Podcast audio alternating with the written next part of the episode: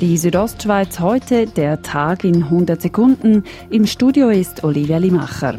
Der Förster der Gemeinde Schampf im Oberengadin ist bis auf weiteres dispensiert. Gemäß Recherchen von RTR soll er unter anderem illegalen Handel mit Holz über die Grenze betrieben haben. Die Gemeinde Schampf und die Kantonspolizei Graubünden haben eine Untersuchung eingeleitet. Es gilt die Unschuldsvermutung. Die Nachbargemeinde Zurz, welche den Forstbetrieb mit Stampf zusammen betreibt, könnte ebenfalls betroffen sein. Gemeindepräsident Andrea Gilli sagt, Gehört habe ich von diesen Geschäften überhaupt nichts bis vor äh, einer Woche. Äh, es überrascht mich. Ja. Die Umweltorganisation WWF und Pro Natura verzichten auf eine Beschwerde gegen die Abschüsse des Rudels am Piz Beverin.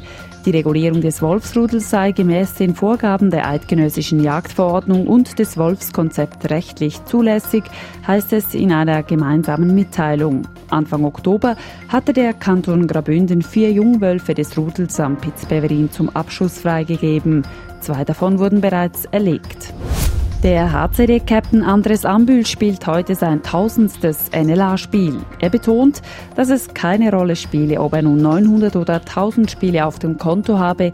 Erfahrung bedeutet automatisch Verantwortung. Durch das hat man automatisch ein bisschen äh, eine Funktion, die man sollte führen oder vorausgehen. Ambüls tausendstes NLA-Spiel beginnt heute um 19.45 Uhr auswärts gegen Fribourg. Die Südostschweiz heute, der Tag in 100 Sekunden, auch als Podcast erhältlich.